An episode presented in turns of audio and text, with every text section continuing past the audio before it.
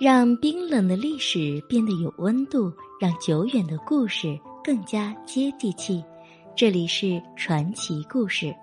古来啊，皇帝有几百个，而明朝的奇葩是特别的多。第十位明武宗朱厚照可谓是奇葩皇帝中的天花板了，被称为明朝乃至整个中国历史上最爱玩、最会玩的皇帝。公元前一四九一年，朱厚照作为长子诞生了，而其他的弟弟呢都夭折了，他成了皇帝最珍贵的独苗。碰上了呢，又是慈母慈父，从小啊被惯成了十足十的熊孩子。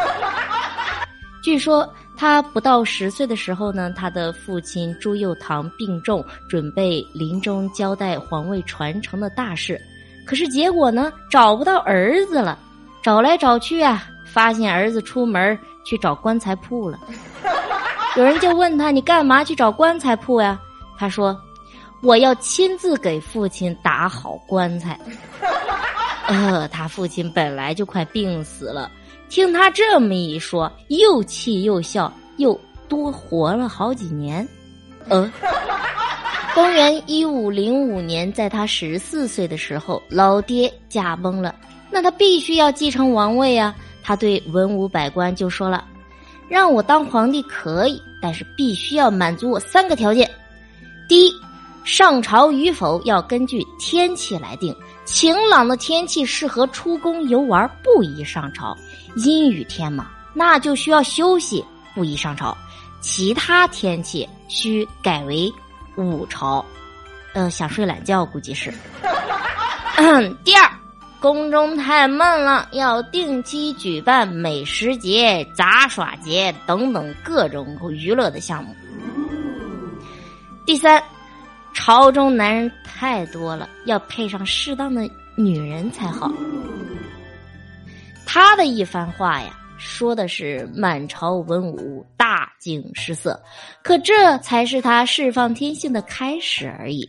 其实朱厚照的意思就是，只要能把活干好，你管我在哪儿啊？你管我怎么干？你管我干什么？哦，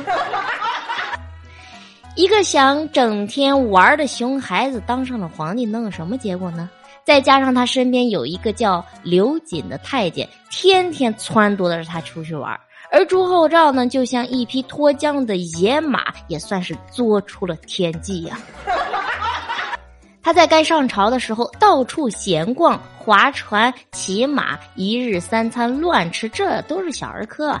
他在皇宫中打造了集市，让宫女、太监扮成小商贩，而自己呢，则装扮成商人，去跟他们讨价还价，乐在其中啊！啊，反正就是。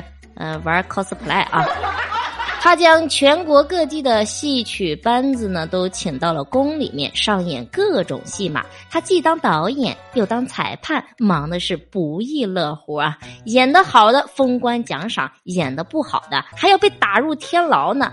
可以说是人家早早的就发明了导演的职业呀。但是这个职业弄不好是要死人的。朱厚照这样折腾。文武大臣也着急呀。内阁首辅大臣刘健是他父亲留给他的元老了。此人严谨正直，苦，嗯呃可恶啊，苦口婆心的劝他，你要好好的做皇帝，不能太贪玩啊。而十六岁的朱厚照就被吓着了，本想有所收敛，这时候。那太监刘瑾就悄悄的跟他说：“您不要听他们的，您是皇帝呀，有权利命令他们。”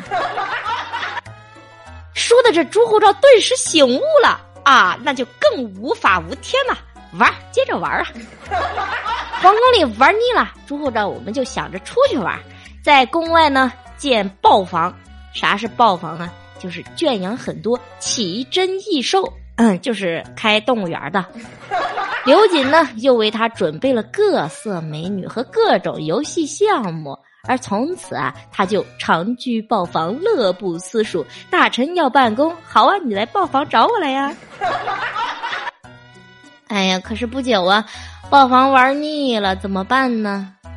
哎，那就出去打仗吧，是真的打仗。他一直非常崇拜他的呃老祖宗朱元璋和朱棣，而梦想着呢，就是挥剑上战场，拥有豪迈立功勋。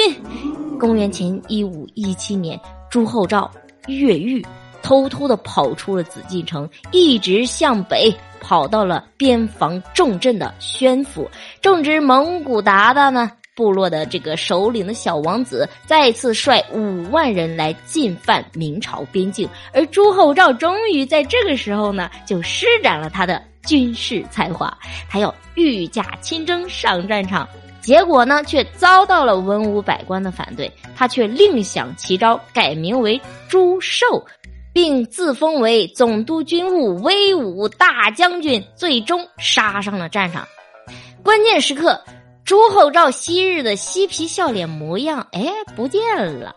他集结部队，排兵布阵，有模有样的指挥战斗，用极少的伤亡代价呀，他打的蒙古军队呢是节节败退，远遁大漠。此后数十年都不敢来轻易来犯了，史称英州大捷。公元一五二一年，朱厚照平息叛乱，班师回朝时，路过还清江浦，此时狂风大作，他非要到甲板上亲自去体会一下风高浪急。可是呢，结果呀，不慎掉到河里，染上风寒，不治而亡。而死的时候不到三十岁，啊，这是玩啊玩啊，给玩死了。在史书中评价呢，朱厚照其实是一个极其聪明的人。他虽然行事荒唐呢，但是大事上是不糊涂的。比如说，就是大败蒙古王子，对吧？而且呀，他在弹指之间就诛了刘瑾，多次赈灾免赋等等。但是他的聪明才智呢，却没有用在正道上，所以失去了做一个好皇帝的机会。哎呀，也是可惜了。怎么样？真实的历史很有趣吧？秦王嬴政、大唐李世民、朱元璋、乾隆等等各种大人物、小市民的故事应有尽有。其实啊，历史真的是一件很有意思的事。我们下期见啦！